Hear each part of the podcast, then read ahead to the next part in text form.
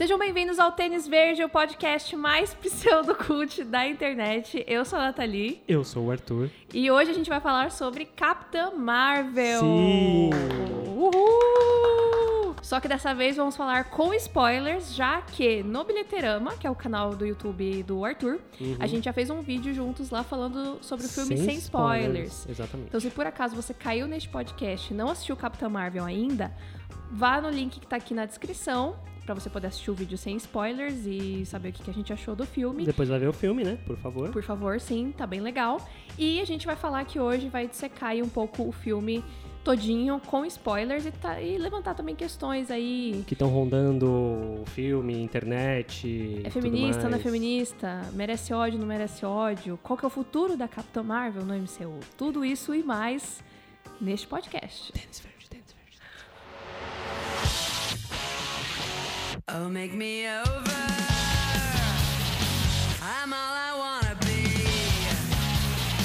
A walking study in demonology. Vamos entrar então direto agora, sem mais delongas, no, no que é o tema desse podcast. Sim, hoje a gente vai falar sobre Capitã Marvel, primeiro filme protagonizado por uma mulher no universo cinematográfico da Marvel. Sim. E que também vai ter um papel aí importante em Vingadores Ultimato. Então, antes da gente ir para Vingadores Ultimato, a gente precisava conhecer quem é essa personagem. Sim, quem é Carol Danvers, né? Que é quem a gente vai começar a falar aqui, né? Já que ela é a protagonista do filme.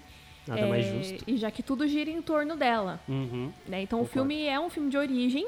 Não tem como escapar disso, eu acho, justamente para as pessoas conhecerem a personagem, né? Sim, nem todo mundo lê quadrinhos há 70 anos, né? Então, Exatamente. até porque a Marvel nos cinemas não necessariamente é igual à Marvel dos quadrinhos. Uhum. Então, mesmo que você já conheça a personagem, essa Carol Danvers, essa Capitã Marvel, ela é a do universo cinematográfico. E não só né? personagens, mas eu diria que histórias mesmo, né? Tipo, Sim. não é porque você conhece como Guerra Civil, Uhum. é, Invasão Secreta, qualquer história que ela vai ser levada exatamente igual pro cinema. Sim, o que é muito legal porque a gente expande esses personagens para outras instâncias, né? Não fica só uma repetição das mesmas histórias Over and repetida, over né? again. Então a pr- protagonista do filme é a Carol Danvers, né? Que a gente começa o filme conhecendo ela como Veers. Sim. Ela tá lá no planeta Hala e ela não lembra do passado dela. Então, o filme é uma história de origem, mas meio que invertida, Contada meio que de trás pra frente. mais ou menos, né? Já que a gente já conhece ela com poderes e a jornada dela é pra entender, na verdade, quem ela era, Sim, né? é porque normalmente filmes de super-heróis a gente acompanha a pessoa se tornando o herói adquirindo os poderes. Sim. No caso dela, como ela já tem os poderes, seria justamente ela descobrindo quem ela é. E o que é uma, uma abordagem muito interessante, né? Porque eu acho que justamente por ela ser uma personagem feminina, é uma abordagem mais diferente, né? É muito mais humana, né? Muito mais delicada, digamos Sim. assim, né? Muito mais emocional. Só que ainda assim o filme ele é bem racional também, tipo, ele não vai tão a fundo nessas questões emocionais, né? E nem nessas questões feministas, como os trailers davam a entender, Sim, né? tinha uma, dava uma carga bem grande que isso ia ter um peso muito grande dentro do filme. Só que não necessariamente Eu acho que tem momentos pontuais É. que estão lá, mas o foco do filme não necessariamente é isso. De qualquer forma, a jornada da Carol, ela é muito bacana pra qualquer pessoa se identificar, mas eu acho que para as mulheres vai bater mais fundinho assim no coração, principalmente no momento em que ela se liberta, né, da, daquela chavinha lá do, dos Kree. Uhum. Que inclusive, né, aparece logo no comecinho do filme, coisa mais manjada, né? Apareceu piscando ali, falei, "Ih, isso aí Sim. depois. É, tava bem na cara que eles estavam, né, controlando ali, segurando. E aí ela, depois ela consegue usar os poderes Em na sua sua totalidade. sim. E nesse momento é muito bonito, né? Tem, tem várias cenas que levantam coisas que ela já ouviu na vida e que são coisas muito machistas, né? E, Sim. e que diminuem ela como, como pessoa, como mulher, como pilota, né? Uhum. Então é bem legal essa jornada dela de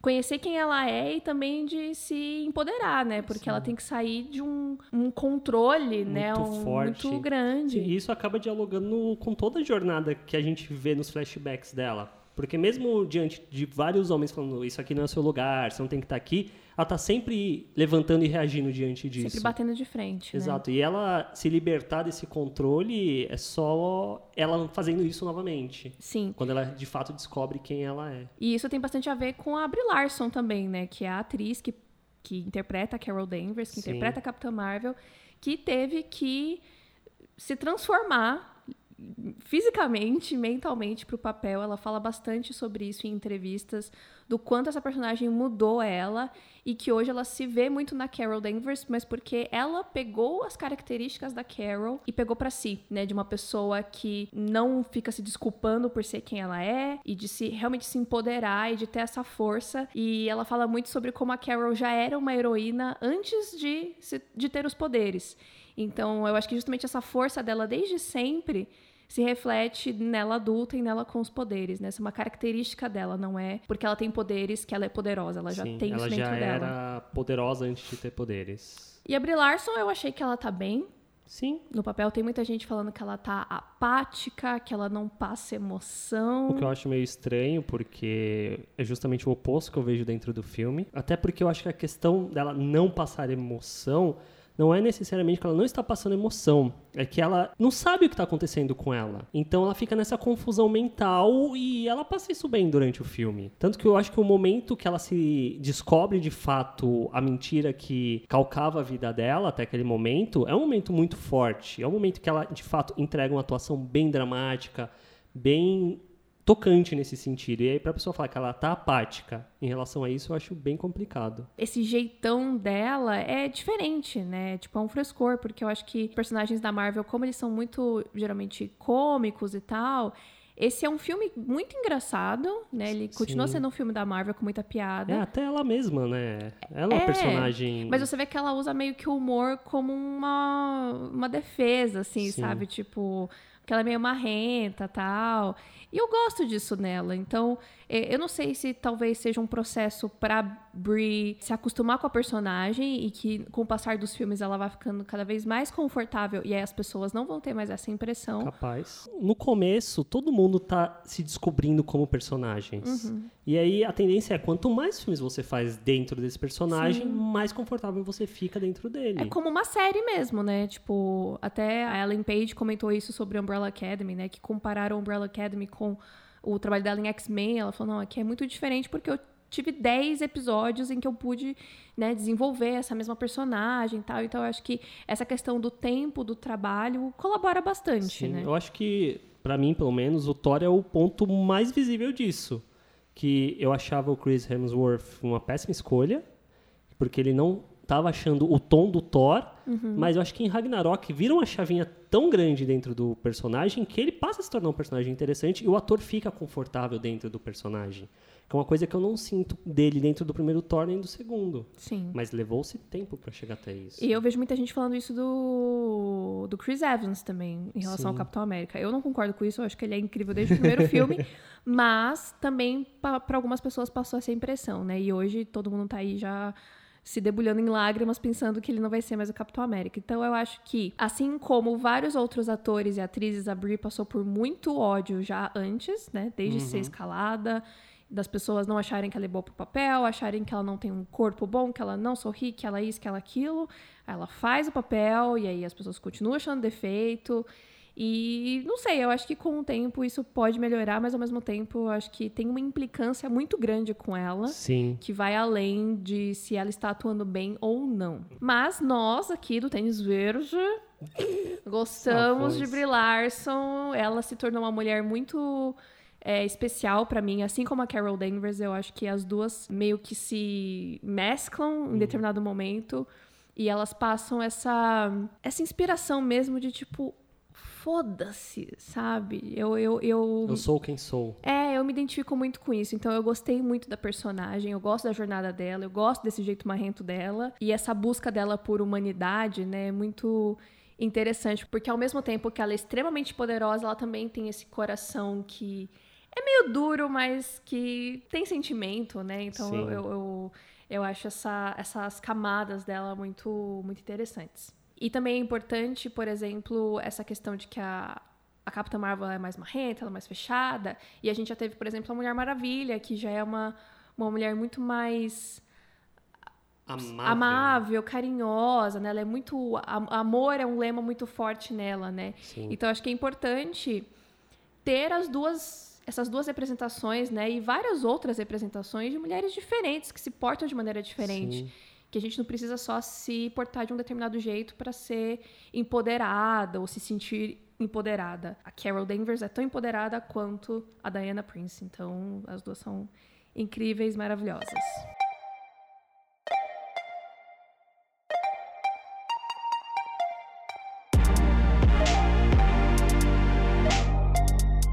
Puxando o segundo tópico dessa conversa, que seria o Exército Kree, o Young Raw e toda essa galerinha, e as cenas de ação do filme? Você achou elas boas, não achou? Teve algumas lutas que eu achei meio confusas, confesso. Eu acho meio que a escuras. coreografia também não é muito legível. Uhum. Tipo, você não tá entendendo direito os movimentos, é aquele típico ah, um, dois corte, aí a câmera tá muito junta, você não consegue entender a ação, como ela tá acontecendo. E nenhuma cena de ação é particularmente marcante nesse sentido. Sim, concordo. E, e ainda assim, há poucas dentro do filme, né? Porque o fo como o foco é muito mais no desenvolvimento da Carol Danvers e tudo mais, a ação é quase sempre relegada a um segundo plano.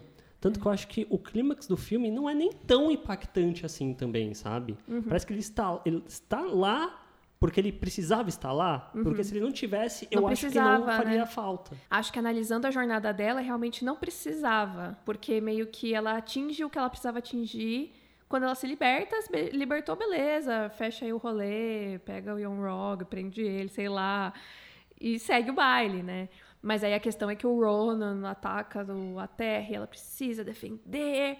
E é muito legal ver ela voando e tudo Não, mais. sim, Tem muita gente chamando ela de Mary Sue, porque ela de repente conseguiu dominar os poderes dela. É um pouco esquisito, sim, mas eu acho que as pessoas meio que pesam a mão quando é uma mulher. Por isso que existe esse termo Mary Sue. Se fosse um cara, eu acho que as pessoas não estariam incomodadas. Eu acho que a gente pode até usar como exemplo o primeiro Homem de Ferro e o primeiro Capitão América mesmo. Porque quando o Capitão consegue o super soro e fica fortão e quica o escudo à torta e à direito, É. Então, tipo, eu consigo visualizar, inclusive, as cenas iguais. Quando o, o cientista lá é, é morto, né? E ele sai correndo atrás do cara que atirou, que ele não tem muito controle, e aí ele, tipo, meio que. Ele tá correndo e aí ele passa, Passa. do lugar que ele queria correr.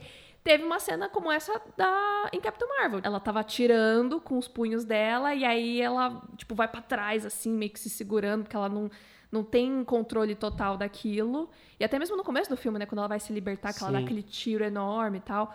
Então, assim, eu acho que tem aquilo. é que eu acho que sim, é muito fácil a forma como ela domina todos os poderes muito rapidamente, sai voando e não sei o que e tal. É porque, como ocorre tudo num espaço muito curto de tempo e as coisas precisam se resolver, tem que se encaminhar assim, eu sinto. Mas seria Aham. interessante justamente ver ela dominando essa, esse, esse poder todo que tem dentro dela.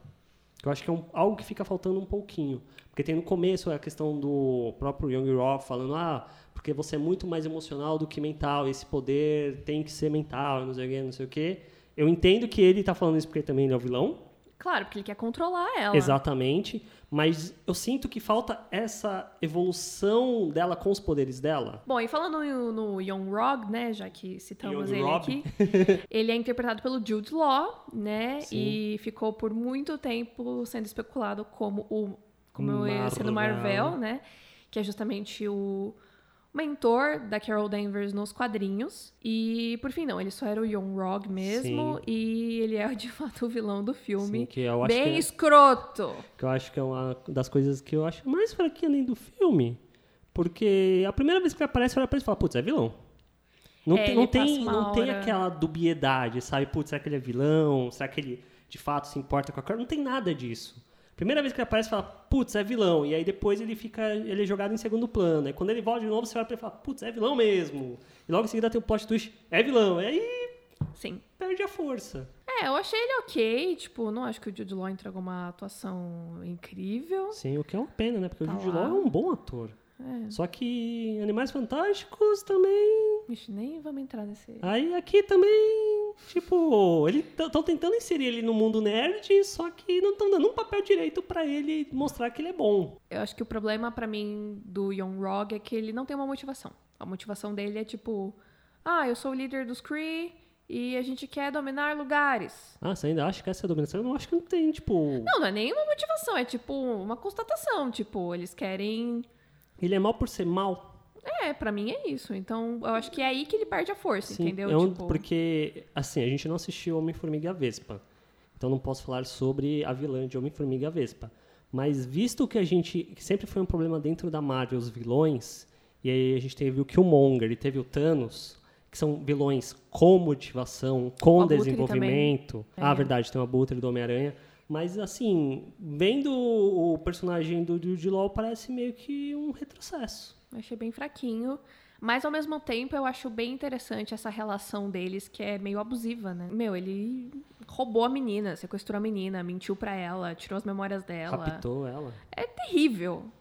É terrível. Pra mim, como mulher, ele é um vilão muito pior do que todos os vilões, sabe? Porque ele, ele mexeu em coisas muito pessoais dela. E os outros Kree estão lá, né? Se não tivesse, também não ia fazer diferença. Só pra dizer que o filme tem mais diversidade. E tem ligação com os outros filmes. Porque aí tem o cara lá que tá no Guardiões, e é isso. O Ronan.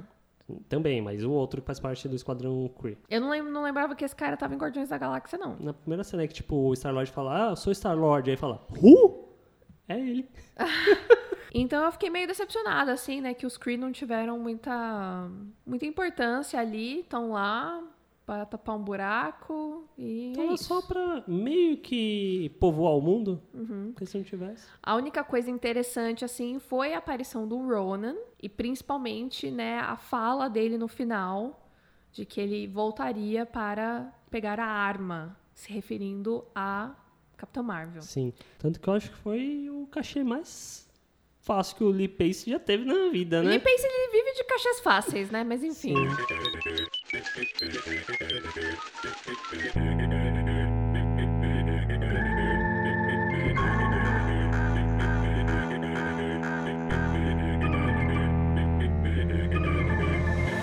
Bom, indo agora pro lado terráqueo de Capitã Marvel, a gente teve a aparição de Nick Fury e o Agente Coulson. Sim, rejuvenescidos, né? Rejuvenescidos, tecnologia, Chegou pra ficar. muito legal, Sim. funcionou. Mas o Coulson, tadinho, né? Foi, foi embora, veio, foi embora e X. É, estagiário, quem assiste Agente of Shield deve ter adorado e a vida seguiu. Já o Nick Fury foi realmente o, o, o grande coadjuvante, né, do, do filme. Tá ali como um grande parceiro da Carol e eu achei sensacional a relação dos dois. É bem filme buddy cop, de dupla policial e tal. E foi muito interessante ver o Nick Fury de uma outra ótica, né? Num, num período da vida dele em que ele tá muito mais maleável, muito mais, né, leve, muito O- mais feliz. O que é engraçado, porque em muitas entrevistas pré-filme falava que ele tava meio que cansado, que ele tava quase desistindo, que foi ela chegar que deu esse impulso. Só que eu não sinto no filme que ele está desistindo de alguma coisa. É, Eu também não senti isso, não. Eu sinto que, tipo, ele tá lá e ele tá Tava trabalhando, fazendo o job dele. Exatamente. ele tá muito mais. menos cansado, eu sinto. É. Eu sinto que nos filmes que a gente vê ele posteriormente, ele meio que já tá de saco cheio de estar também. fazendo isso. E aqui ele tá mais de boa, tá com os dois olhos, gosta de gatos, Sim, inclusive. surpreendentemente. Ele com o Goose também é, rende vários momentos cômicos muito legais. Sim. É, estou muito feliz com essa representatividade para, Felina. é, para com os gatos. Então é isso. Ele gosta de gatos, tem o gato, o gato é legal, o gato é alienígena, o gato come coisas, o gato arranhou o olho dele. Sim. Aceitem. e para um lado não tão cômico, na verdade quase nada cômico, a gente tem a Maria Rambeau, Uhum. Maria Rambeau, é, que é a melhor amiga da Carol, Sim. né? Quando ela, antes dela sofrer o acidente e tal, e ir lá pra, pra Hala. Sensacional, perfeita sem defeitos. Amei essa mulher. Primeiro que toda essa questão delas é meio que uma apoiar a outra na carreira como pilotas. E ela fala que elas não podiam pilotar, né, Sim. aviões de combate. Então, o- os estudos ali da doutora Lawson Eram É. os momentos que elas tinham. Elas podiam fazer voos de teste e tal. Então é interessante que tanto a Maria quanto a Carol tinham a Doutora Lawson como uma inspiração muito grande, né? Sim. E também como um apoio ali, né? Então as três têm essa sororidade entre elas. E é muito bonito, né? É muito legal. A Maria, ela é uma mãe solo, né? Uma mãe que tem a filha ali sozinha. A gente não sabe qual que é o paradeiro do, do pai dessa criança, mas no fim das contas não importa. Porque ela acaba criando ali muito junto com a Carol, Qual né? que é a diferença entre mãe solo e mãe solteira? Uma mãe solteira, teoricamente, a gente está ligando o fato do, do estado civil dela com ela não ter ajuda. E uma mãe solo é o termo correto, porque uma mãe solo cuida da criança sozinha, tipo, independente do estado civil dela. E a Maria acaba entregando as cenas mais dramáticas do filme, ao meu ver, Uhum. né? Que são aqueles momentos em que ela realmente tá conseguindo conectar a Carol Com quem ela é. com quem ela é de verdade, né? E eu fiquei muito emocionada, é muito bonito ver essa amizade das duas. Gostaria de ver um pouco mais delas no passado, Ai, nossa, como eu queria. mas o que elas têm no dado presente dentro do filme eu acho que é bom. Nossa, aquele vislumbre do bar, delas cantando no Tinha karaokê. ter uma série na Disney Plus só delas no bar. Nossa, gente, eu achei tão legal aquele cabelo nos 80. Parecia muito legal, elas parecem muito legais. Sim, elas são muito amigas, É, dá eu pra queria, sentir queria isso. ser amiga delas. E também tem a filhinha da Maria, né? Que é a Mônica Rambeau. Rambo. Rainbow. É meio Rambo, né? Curioso isso. É que nos quadrinhos, quando ela cresce, ela vira uma super-heroína também. A Phantom. Photon. Photon, que é com P-H-O-T-O-N. Photon. Que tam... depois ela acaba virando a própria Capitã Marvel, né? Ela assume esse título. É, até porque ela fala, né, que ela poderia muito bem construir uma nave Sim, e ir atrás da tia Carol. exatamente. Então, essa menininha já parece ser extremamente inteligente. Me lembrou até um pouco a Riri Williams, né? Sim, eu cheguei a cogitar isso, que seria talvez inte- legal pra dentro do universo ela, sei lá, assumir o manto do Homem de Ferro e virar a a Iron Heart. Ia ser muito legal. Legal, é muito legal, é muito legal. Ia ser muito legal, legal. Porque eu acho que as próximas fases aí da Marvel precisa Expandir, trazer novos heróis, sim. né? E heroínas. E Sim. diversidade, Que, né? é, Então, pelo jeito, é algo que eles vão trazer bastante. Até o próprio lance dos Eternos, que querem que o protagonista seja gay. Gay, exatamente. Também tem o lance que querem fazer, eu acho que o Shaq Fu, não lembro o nome do quadrinho, mas quer trazer um herói asiático. Então, tipo, os planos são de fato pra ter uma diversidade muito grande pra fugir dessas fases que a gente acompanhou o tempo todo, que era sempre Sim. pessoas brancas, heterossexuais, normativas, cis, tudo isso. Sim, e retratar o mundo como o mundo é, né, minha Sim. gente? Porque, a- quer queira, quer não, a Marvel se destacou em relação à DC pelo fato de trazer pessoas com problemas reais, que tornava tudo mais humanizado. Sim, muito mais relacionável, né? Exatamente. Que é exatamente essa diferença que eu sinto entre a Mulher Maravilha e a Capitã Marvel. A Hum. Mulher Maravilha eu admiro de longe, porque ela é uma deusa incrível. E a Capitã Marvel eu sinto que ela é gente como a gente. Então eu, eu consigo me relacionar de uma forma muito mais pessoal e que eu consigo me ver mais nela. Sim, a, a Mulher Maravilha você admira, a Capitã Marvel você se identifica. É, tipo, a Mulher Maravilha eu vou chamar ela pra me defender. A Capitã Marvel eu gostaria, eu consigo me ver sendo ela, entendeu? Uhum.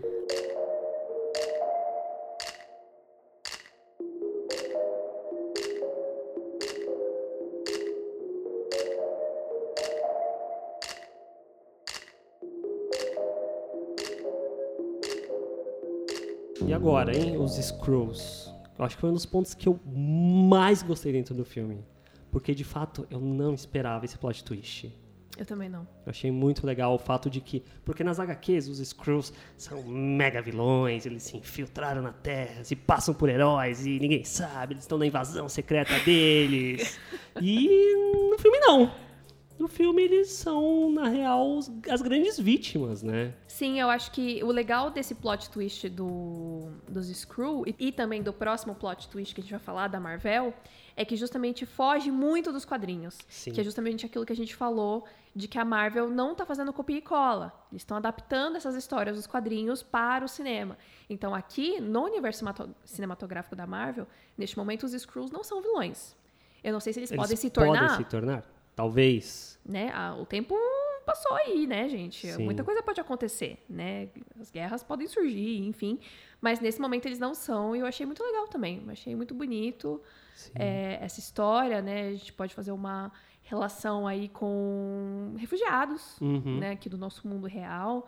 Eu acho que principalmente a galera nos Estados Unidos vai puxar muito isso e vai é, identificar muito isso. E o Ben Mendelsohn, Roubou a cena, né? finalmente, Nossa, ele, ele ele não sempre- era mais o vilão. Então, e, e a gente por muito tempo ficou, nossa, de novo o Ben Meltson É, ele só sendo faz jogado vilão. como vilão, porque Se a gente vilão- dele Star Wars, vilão. Star Jogador Wars, número- jogador, jogador número número um, sempre vilão. Aí agora é vilão, mas não é vilão. Sim, e foi bem até legal. engraçado, como você mesmo falou, que ele tem esse ar de vilão, mas aí quando a gente descobre que de fato ele não é vilão, ele muda totalmente. O tom do, do, do personagem Sim. troca total, ele fica mega cômico. Sim, ele vira tipo um palhaço da corte, sabe? Uhum. Mesmo assim, ele ainda traz uma certa preocupação por causa da. Da família dele, né? Exatamente, da própria raça, né? Eu acho muito legal quando ele encontra a família dele, é uma cena muito bonita.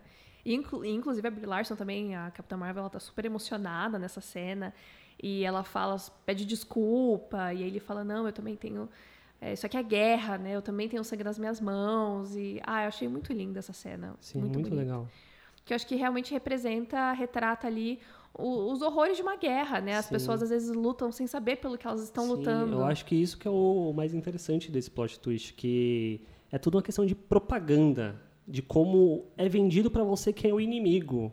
E às vezes o inimigo não é inimigo, mas você tem que direcionar esse ódio, esse medo, esse preconceito pra alguém por causa de algo que te falaram que às vezes não é verdade, né? Sim, com certeza. E o próximo plot twist é que Marvel, Marvel is a woman. sim, e não é uma capitã.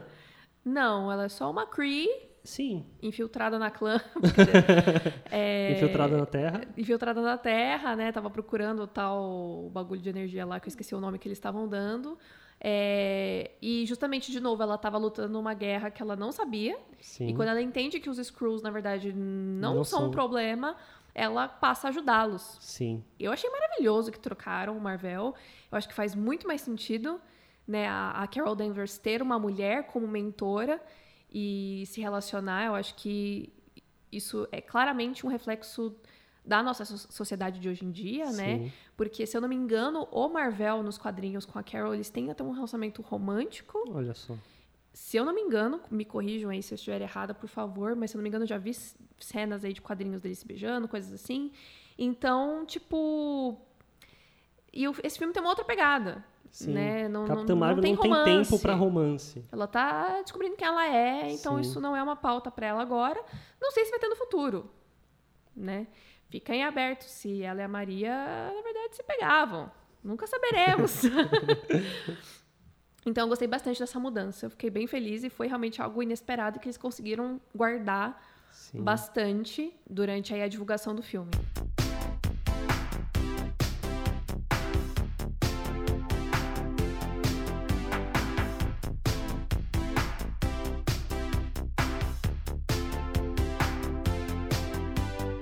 Tanto que continuando na Marvel, a gente acaba descobrindo que esse core de energia e não sei o que é, é o próprio Tesseract, né? Outro plot twist. Mais um, que é- foi a fonte dos poderes da Capitã Marvel.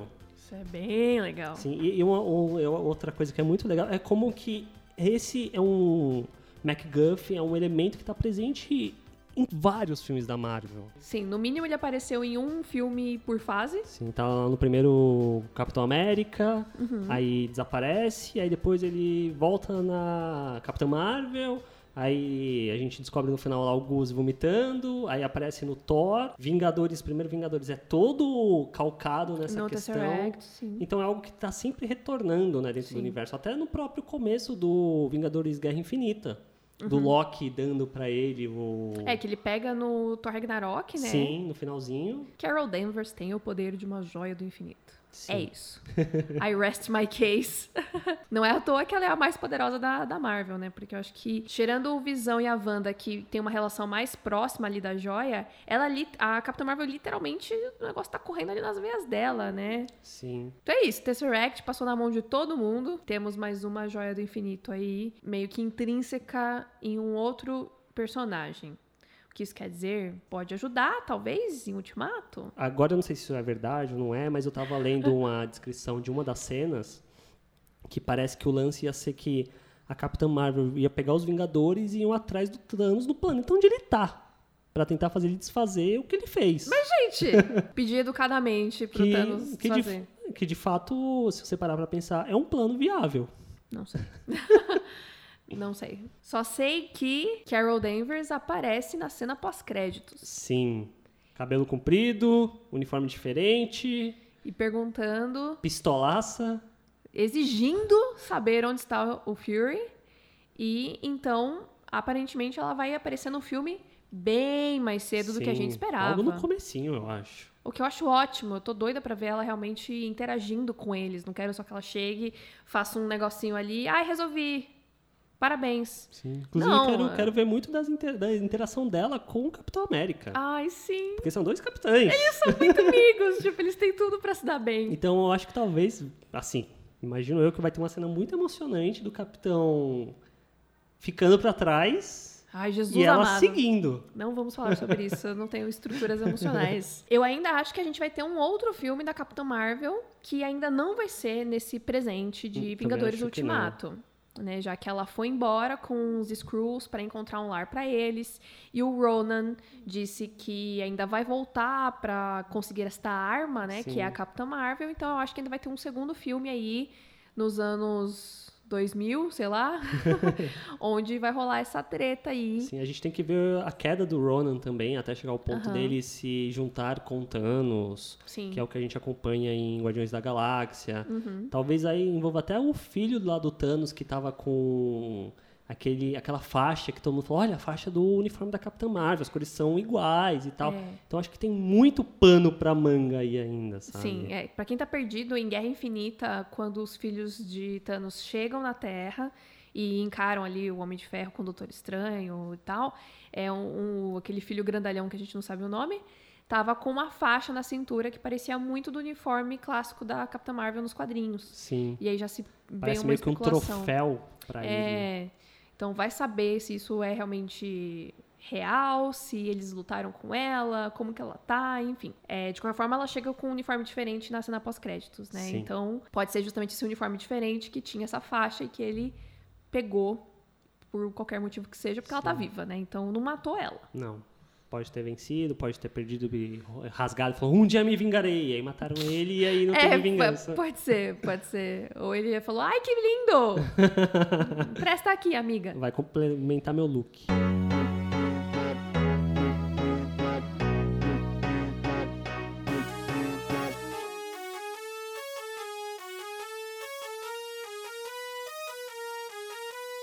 Bom, concluindo aqui os pensamentos. Capitã Marvel é sim um filme bom.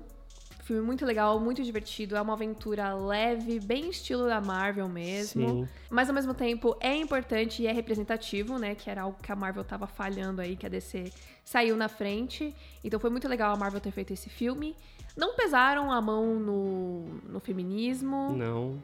E o filme peca um pouco na questão de personalidade mesmo, né? Sim, os dire... não são diretores de assinatura, não são os irmãos Russo, não são uma Perry Jenkins. Não são Ryan Coogler. Exato. Então é um filme que parece um filme meio apático no sentido de ser um filme genérico dentro da Marvel. Tipo, nada nele se destaca muito, não tem uma assinatura, não tem nada que. Tô batendo no meu peito pra.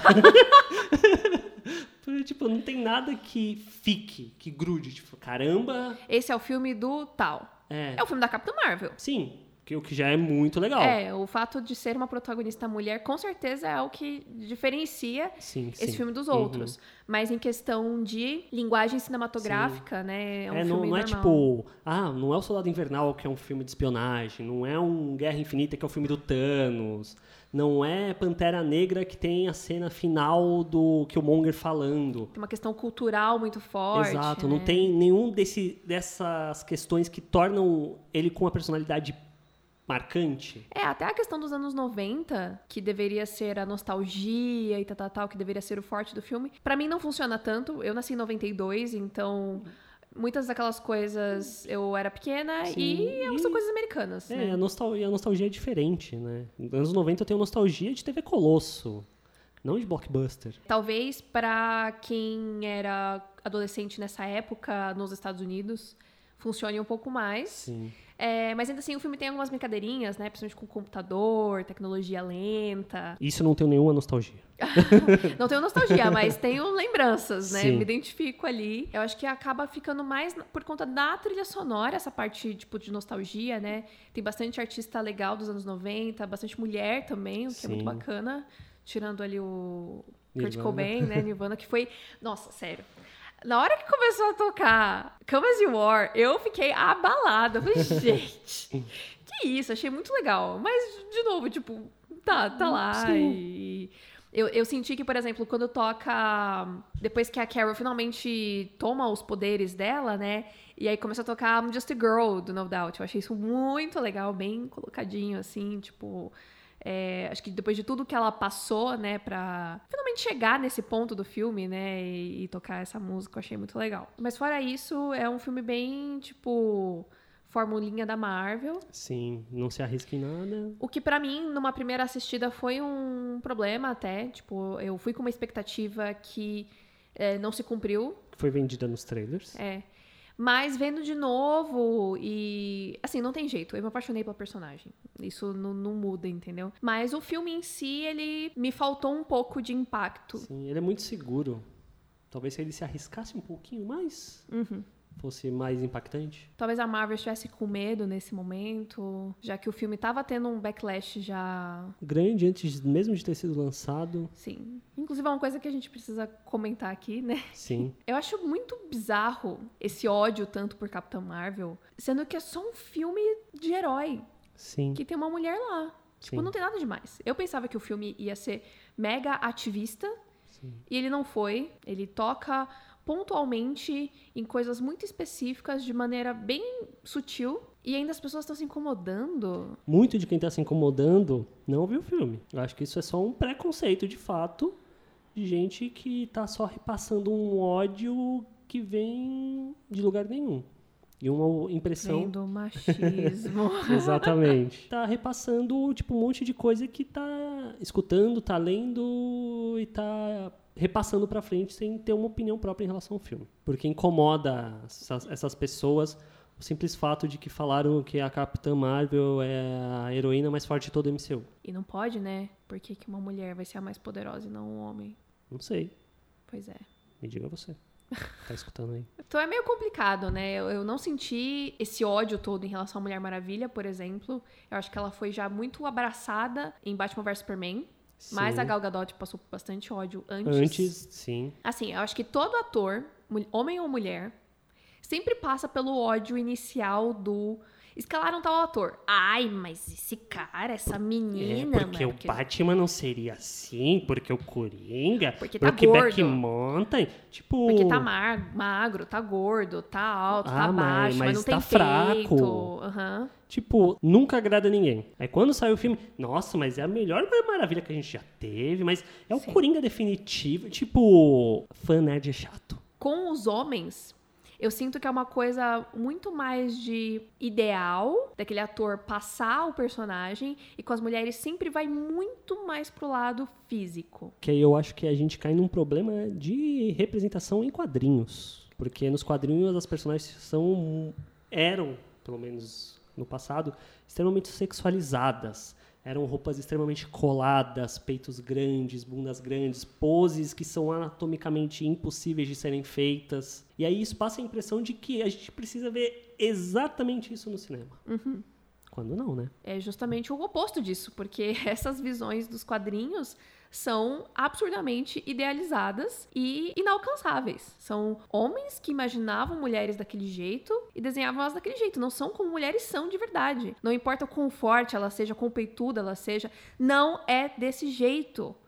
Isso é uma coisa idealizada. É muito importante essa representação das mulheres no cinema, de, de personagens femininas, de quadrinhos, justamente pra gente entender que não é assim. Eu sinto que a, a, a Gal, tanto a Gal quanto a Brie Larson passaram muito forte por isso, né? De, de, de corpo, de peito, de ser forte. Eu acho que a Gal, forte. eu acho que a Gal principalmente, porque a Gal era muito magra barra fraca antes de começar a treinar. Sim, ela Depois treinou, ficou mais forte. Treinou, ficou mais forte, mas eu acho que o lance dela é que a Mulher Maravilha em si, ela usa uma roupa que deixa o corpo dela mais evidente. Uhum. Tipo, deixa os braços pra fora, mostra as pernas, o busto. A Capitã Marvel veste um uniforme Sim. do pescoço pra baixo. Então, acho que a Gal Gadot passou por um backlash muito maior em relação a isso, até porque a própria Mulher Maravilha, ela é muito idealizada nesse sentido, Sim.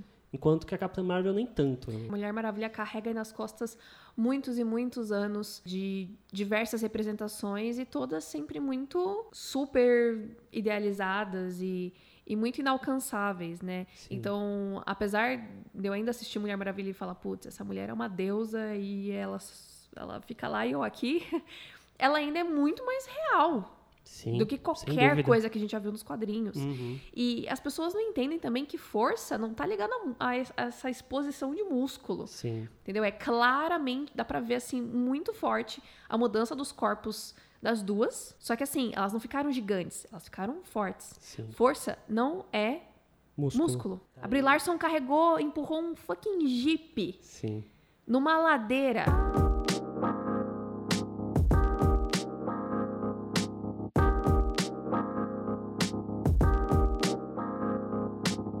E é isso, pessoas!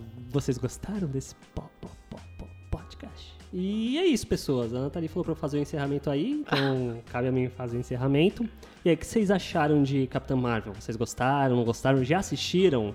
Mande e-mail pra gente no tênisverdecast.gmail.com ou entre em contato com a gente nas nossas redes sociais. O Instagram e o Twitter vão estar aqui na descrição desse podcast. Você pode mandar mensagem por lá também, que a gente lê aqui a sua mensagem no próximo Tênis Verde. Exatamente. Eu espero que vocês tenham gostado. Mulheres, espero que vocês tenham gostado mais ainda do filme. E é isso, daqui pra frente só. Só sucesso. Só mais maravilha. alto, mais. Higher, further, faster, baby!